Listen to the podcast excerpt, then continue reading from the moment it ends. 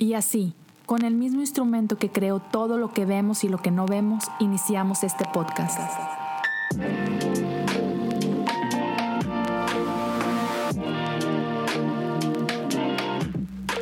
Bienvenidos a Cosas Comunes.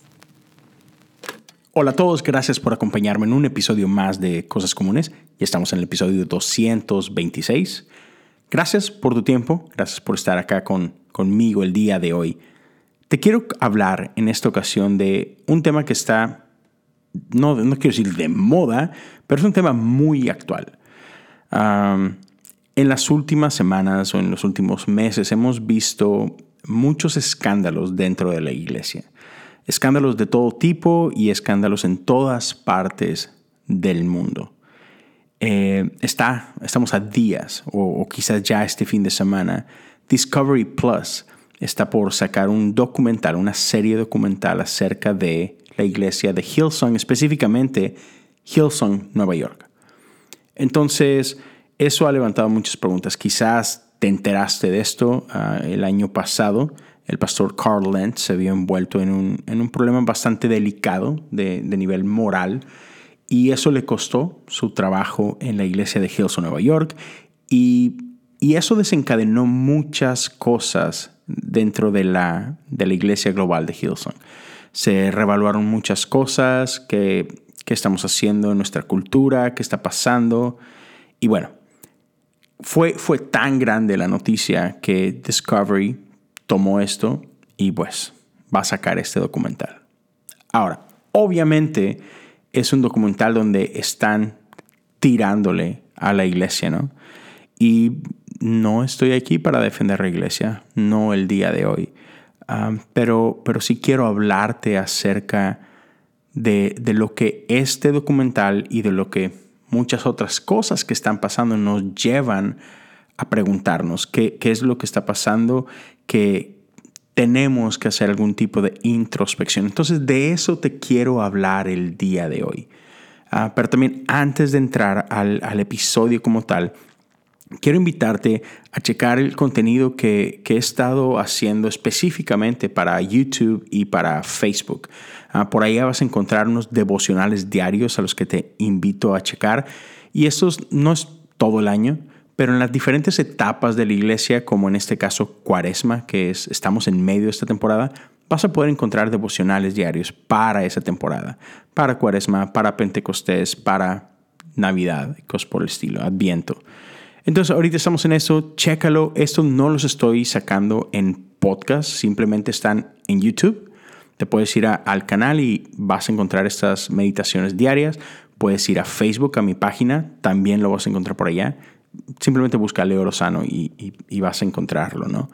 Ah, también quiero invitarte a ser parte de, Instagram, Twitter, me encuentras como Leo Lozano HU. Y si puedes ayudar a compartir eh, lo, que, lo que estoy tratando de hacer por acá, eso la verdad ayuda un montón. Si hay algún episodio que te ha sido de bendición, compártelo en tus redes sociales, compártelo con tus amigos, en tus grupos de WhatsApp, lo que sea. E, eso ayuda bastante. Si puedes dejarle un review al podcast, si puedes suscribirte, darle por ahí el número de estrellas que tú creas conveniente, se agradece muchísimo. Si en Facebook o si en, YouTube vas y dejas un comentario, eso ayuda muchísimo. Si en YouTube te suscribes al canal, activas la campana, dejas por ahí un comentario, todo esto ayuda bastante y te lo agradecería con todo el corazón. También si alguien quiere apoyar de manera económica, puedes hacerlo a través de patreon.com diagonal cosas comunes. Puedes apoyar desde un dólar al mes y he estado creando contenido exclusivo. Voy a seguir haciendo esto. y ya, gracias a todos los que ya se han hecho parte de esta pequeña comunidad. Gracias a todos los que comparten, a los que mandan mensajes. muchísimas, muchísimas gracias. Y ahora sí, quiero dejarte con, este episodio. Ah, este es un episodio que grabé a principios de semana. Por ahí subí el video desde el martes, yo creo. El video ya está en YouTube si alguien lo quiere checar. por ahí puedes eh, encontrarlo también en Facebook. Pero aquí está la versión audio de esta reflexión. Ah, antes, antes, una cosita más antes de entrar a esto. por ahí acabo de tener una conversación con mis buenos amigos Tomás y Abner, eh, Teo Cotidiana y Cancionero Cristiano. Fue una conversación donde hablamos un poquito acerca de esto, acerca de la iglesia, de, los problemas que está enfrentando, podemos seguir teniendo esperanza o no en la iglesia. Si quieres checar esa conversación, igual, lánzate a, la página de Facebook o lánzate al canal de YouTube y ahí vas a poder encontrar esa conversación. Ah, estoy seguro que la voy a terminar subiendo, me lo dijo un pajarito también, entonces por ahí lo puedes checar en su versión audio.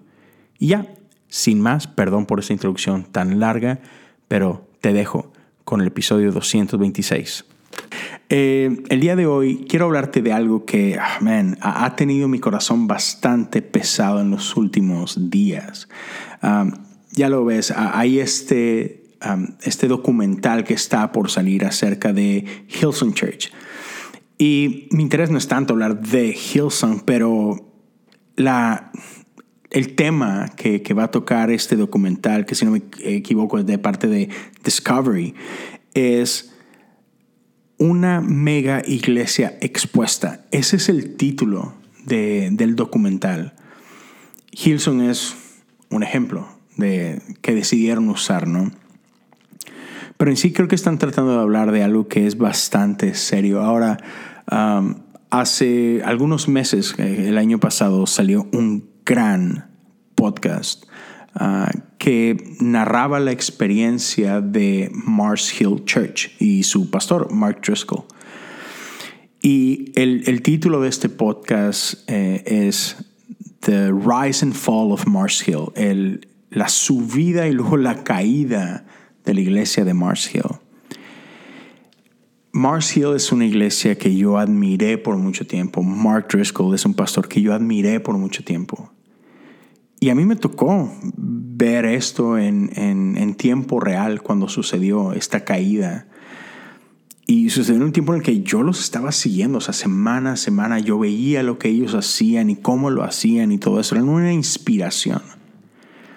Y fue bastante doloroso ver lo que sucedió en aquel tiempo. Fue todavía mucho más doloroso escuchar las historias de quebrantamiento de la gente que vivió en carne propia todo este proceso, ¿no? Lo bueno y lo malo. Y ya es difícil procesarlo. Y el día de hoy estaba teniendo una conversación con, con mi pastor, a quien amo y respeto muchísimo. Y, la verdad ha sido de mucha ayuda poder tener estas conversaciones con él y, agradezco un montón ah, sus palabras, su consejo, cómo, me, ayuda a ver ciertas cosas que a veces no veo de manera natural. Pero estamos haciendo un libro juntos, estamos este, estudiando un libro de, liderazgo que él está haciendo conmigo.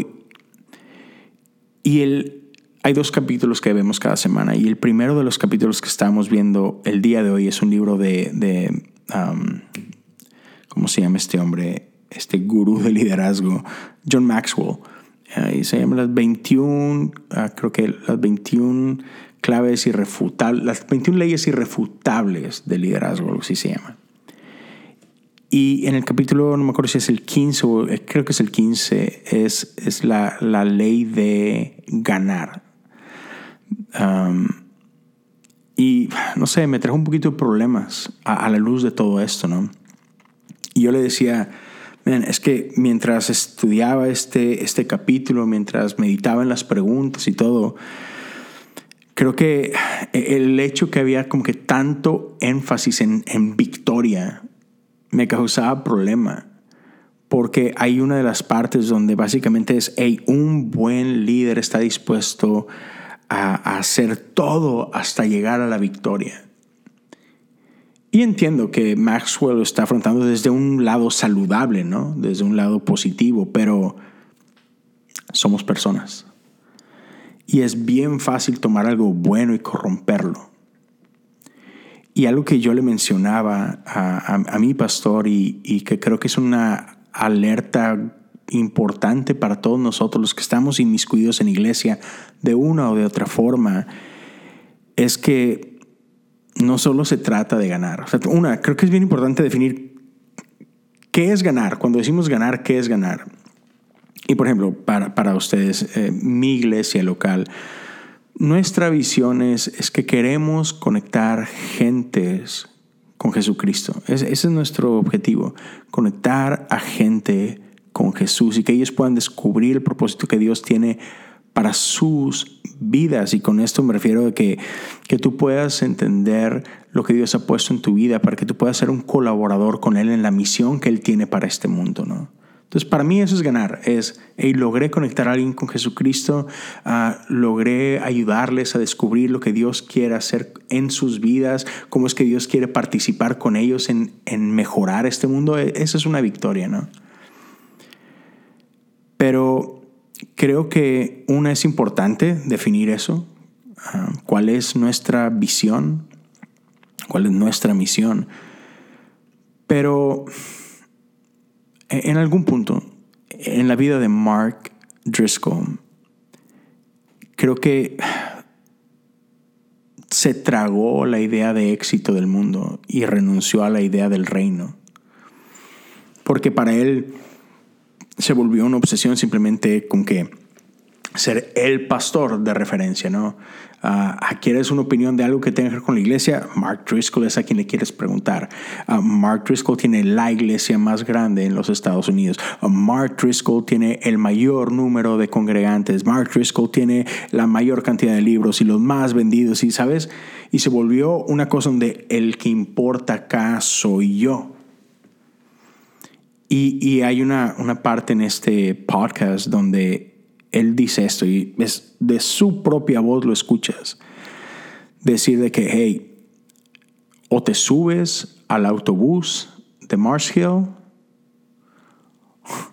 o te bajas y te vamos a arrollar con este autobús. Entonces el fin se volvió más importante que el cómo llegamos. Y, yo le decía a mi pastor mientras platicaba y trataba de procesar todo esto, es que, es que no puede ser que lo único que importe es a dónde llegamos. Creo que tiene que importar cómo llegamos y quiénes llegamos, con quiénes llegamos. O sea, qué triste sería llegar a la meta y volteas atrás y hay una...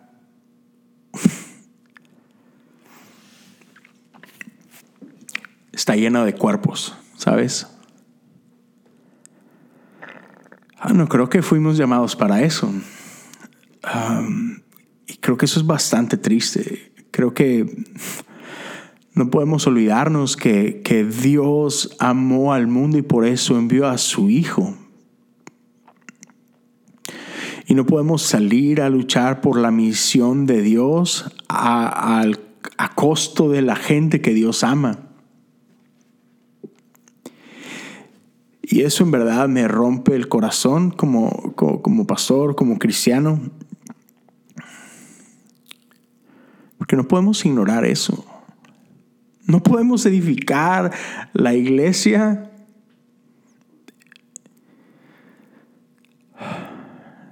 y sacrificar a la gente en el proceso. Porque eso se trata de ellos. Porque a veces a veces confundimos las prioridades y, le damos más importancia a la producción que a la gente, le damos más importancia al estatus que a la gente, le damos más importancia a, guerras a guerras estúpidas de quién tiene la razón y quién no, si, si la Biblia dice esto que yo creo o es lo que tú dices que crees y tan fácil perdemos el rumbo y nos olvidamos de la gente que Él vino a amar. Y puedes pensar en eso por un momento. O sea, la palabra nos dice que, que no escatimando el ser igual a Dios, Jesús se despojó de toda esa gloria para venir a vestirse de carne y ser uno de nosotros. Él vino a, a revelarnos al Padre.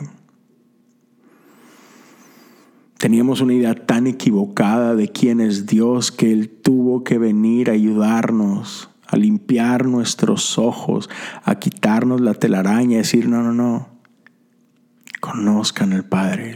Me conoce a mí, conoce al Padre. No he venido más que a hacer la voluntad del Padre. No he venido más que a decir lo que el Padre quiere que yo les diga. Y eso es lo que Jesús vino a hacer y es lo que, es lo que tenemos que hacer nosotros. Pastores, no estamos aquí para ser los jefes de nadie. No somos mejores que nadie. Cuando tomamos este voto, cuando tomamos este llamado, lo que estamos tratando de hacer es lo mismo que hizo Jesús. Tiene que ser acerca de servir a los demás, tiene que ser el apuntar a el Padre. Este es el Padre, este es el amor del Padre. No se trata de reglas, no se trata de asociaciones, denominaciones, instituciones, etc. Se trata de que la gente conozca a Dios y puedan tener una relación con Él. Ah, y contrario a algunos amigos y amigas que tengo que tienen mucho en contra de mi iglesias, mi problema no es el tamaño de la iglesia. Hay iglesias buenas, chicas y grandes. Hay iglesias malas, chicas y grandes. Pero debo reconocer que sí es un gran problema cuando hacemos cuando hacemos que esto se trate de nosotros cuando dejamos de construir el reino de Dios para confundir el nuestro.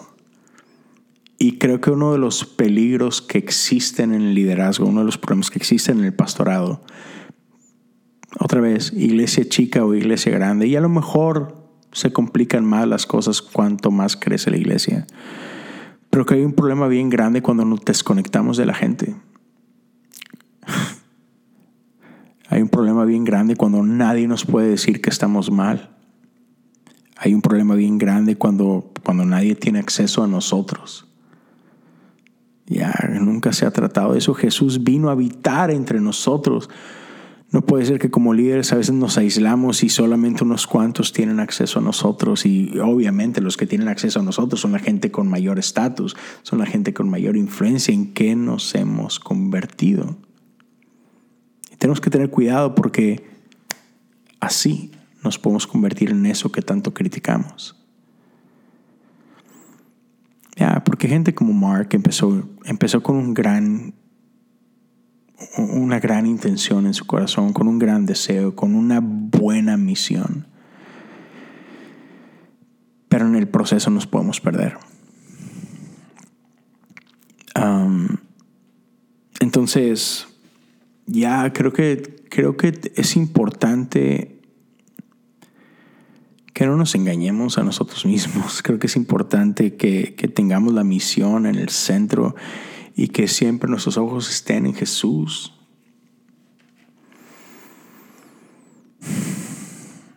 Ya, creo que hemos estado haciendo un muy mal trabajo con la imagen que damos al mundo. No podemos hacer eso. Tenemos una gran responsabilidad como iglesia, como cristianos, como pastores. Esto es de, esto es de todos, pero pastores, eh, estamos al frente por algo y tenemos que tomar esa responsabilidad. Y por ahí salió, salió um, algo um, que tiene que ver con con Hilson, una vez más salió en esos días y, tiene que ver con esto que está pasando por acá, ¿no? Eh, el, pastor Brian Houston hace poco decidió hacer un paso a un lado para, poder ayudar en este proceso um, que, que su padre, que si no me equivoco ya, ya no vive, Ah, pero su padre tiene por ahí un problema legal muy fuerte y él está como que pues, atado ahí, a eso, ¿no? Y entonces para facilitar el, asunto legal, él decidió tomar un paso a un lado para poder servir a las necesidades de la ley, ¿no? Y por ahí de repente sale, sale otro escándalo y, y eso me hizo pensar mucho en esto porque creo que a veces a veces nos cuesta entender que lo que hacemos tiene un impacto fuerte.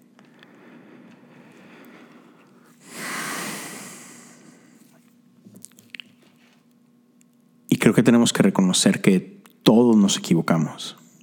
Todos nos equivocamos. Como pastores no estamos exentos a equivocarnos. De hecho, creo que es mucho más visible cuando, cuando nos equivocamos porque estamos representando algo, ¿no? Y entonces, ¿qué hacemos cuando nos equivocamos?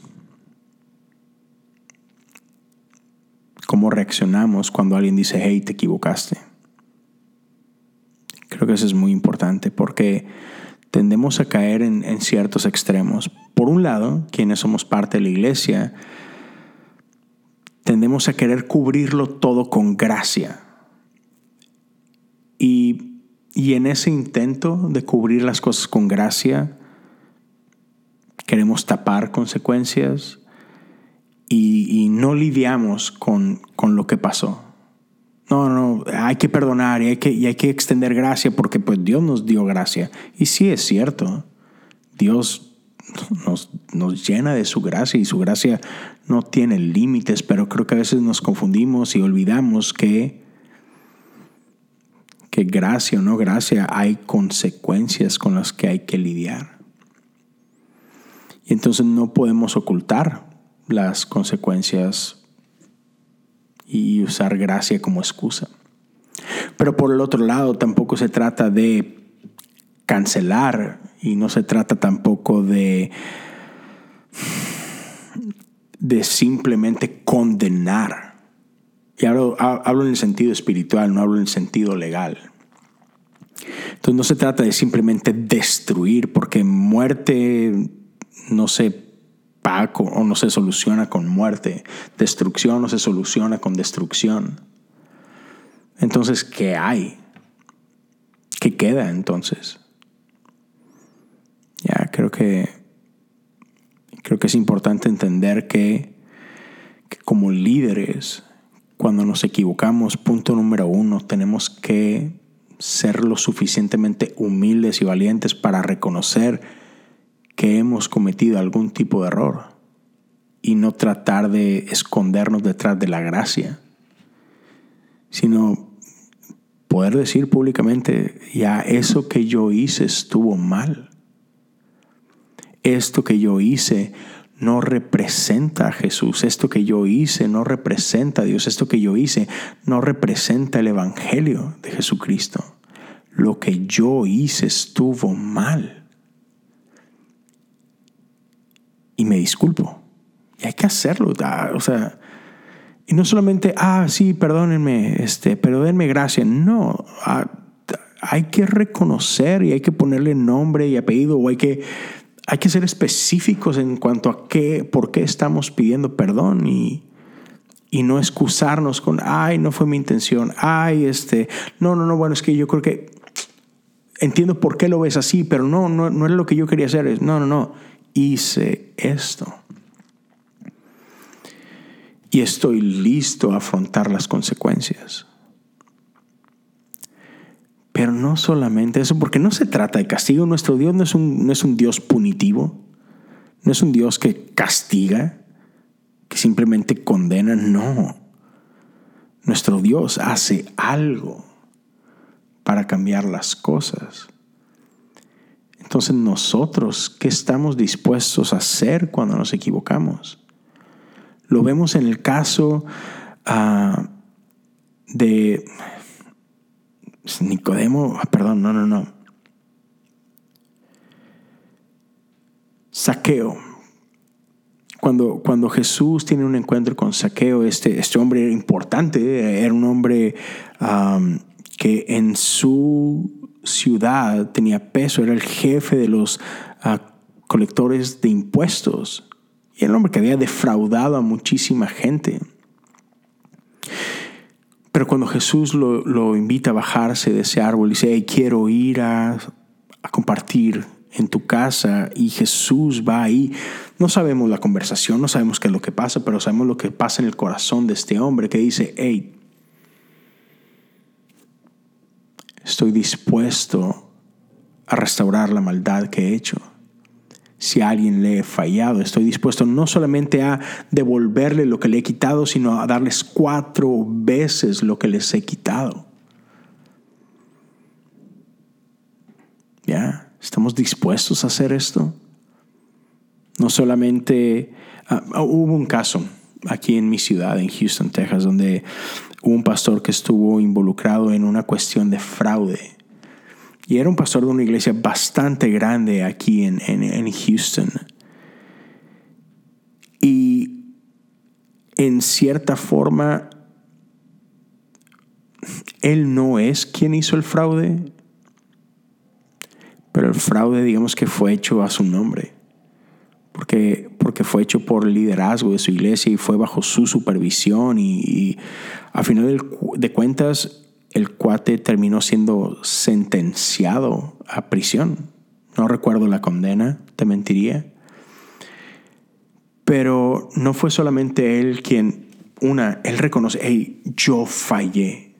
Como pastor, él reconoció públicamente, yo fallé y me someto a la ley no trató de escudarse detrás de una denominación, no trató de esconderse detrás de, bueno, no, esto, esto pasó en la iglesia, esto es de la iglesia y la ley aquí no se mete. No, no, no. Él se hizo responsable y es, hey, estoy a manos de la ley, yo reconocí, esto es responsabilidad mía, aquí está.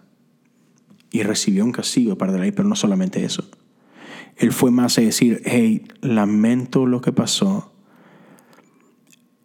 Y él estuvo dispuesto a, a todas las personas que fueron defraudadas económicamente, Él les regresó todo lo que perdieron. Y tú podrás decir, ah, eso está bien, mal, resuelve, no resuelve, no sé. Pero creo que es importante que, que esta persona, este pastor, fue responsable y al menos intentó en la medida de sus posibilidades de hacer algo al respecto, de poder retribuir de, reparar los daños. Y creo que solamente quiero terminar con eso y, le agradezco otra vez a mi pastor por, por, por abrirme los ojos a esto, porque le preguntaba, es que ¿dónde está la atención? O sea, ¿qué es? ¿Es gracia o es condenación? ¿O cómo resolvemos esto como iglesia? O sea, ¿cuál es la forma correcta? Y él, y él me dejó este, esta, ya, esto que creo que es importante, es de que en la medida de lo posible tenemos que hacer todo esfuerzo por restaurar el daño que hicimos. En algunos casos podrá ser posible, como en un caso económico, bueno, te quité 10 pesos, aquí están 20. Perdóname por la ofensa y lo que tú quieras. Hay casos en los que no es tan sencillo. Hay casos donde, donde nuestras acciones pueden causar daños mucho más profundos que un daño económico, un daño estructural. ¿Qué pasa cuando a alguien lastimamos emocionalmente de una manera irreparable? ¿Qué pasa cuando, cuando nuestras acciones llevan a alguien a perder su vida? ¿Qué entonces? No tengo la respuesta. Pero sé que no podemos conformarnos simplemente con una, decir, ah, perdónenme, extiéndanme gracia. Ni tampoco es suficiente el decir, sí, yo me equivoqué, tenemos que intentar hacer más. Esa es la clave, intentar hacer más. En la medida de lo posible, ¿cómo puedo reparar el daño que hice? Y obviamente esa, es una conversación que tiene que ser entre el agresor y el agredido, ¿no?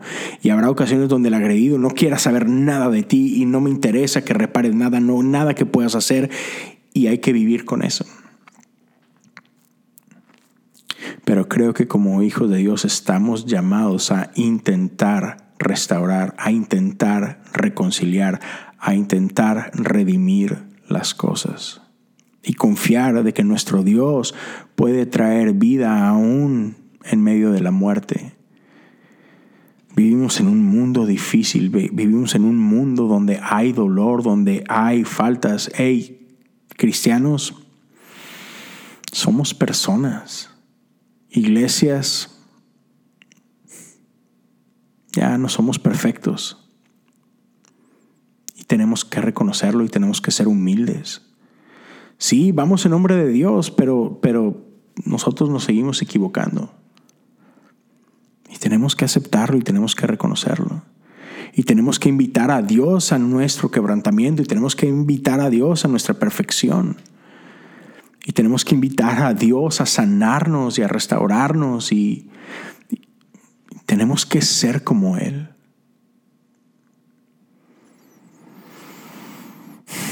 Ya, ese es, no sé, mi pequeña reflexión, sigo procesando todo esto, sé que no es fácil, sé que hay mucha gente que quizá también está pasando por eso y sé que hay mucha gente que ha sido lastimado por pastores y por iglesias y por líderes y lo único que puedo decirte es lo siento mucho,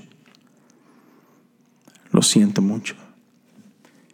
Y, creo que tenemos que hacer un mejor trabajo y, y en lo que a mí respecta, yo voy a tratar de hacer el mejor trabajo posible para representar a, Dios y a mi iglesia y, el cristianismo de la mejor manera que puedo, pero, pero sé que soy hombre y sé que me voy a equivocar y seguramente ya lo he hecho y ya he lastimado gente y,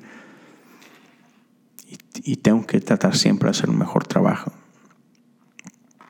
Porque a eso estamos llamados, no podemos olvidarnos de la misión, de la visión, no podemos olvidarnos de qué se trata esto y sobre todo de cómo Jesús vino a amarnos y tenemos que amar como Jesús. Tenemos que ser mansos y humildes como Jesús. Entonces, a pesar de todo esto, a pesar de tragedias, a pesar de escándalos, a pesar de todo, yo sigo confiando y sigo teniendo esperanza en la iglesia. Sigo teniendo esperanza de que la iglesia es de Jesús es Él quien la sostiene y es Él quien la va a sacar adelante. Sigo creyendo que la iglesia es la esperanza del mundo. Sigo creyendo en la iglesia local. Y a la iglesia se ve de una sola forma. No, creo que hay muchas expresiones de iglesia y muchas muy buenas expresiones de iglesia. Y hay unas que no hemos explorado lo suficiente y hay unas que, ah, que tenemos miedo de cambiar y hay unas que, pensamos que no, es que así tiene que ser. y creo que no, creo que hay muchas formas. Y ya, pero creo que Dios está haciendo algo, Dios se sigue moviendo en su iglesia y Dios va a seguir usando su iglesia, pero tenemos que ser más como Él. Es todo lo que quería compartir contigo. Sé que esto es un poquito largo, pero espero que esto pueda ser de bendición para alguien. Gracias por acompañarme el día de hoy y por ahí nos, nos vemos y nos escuchamos muy pronto. Dios te bendiga.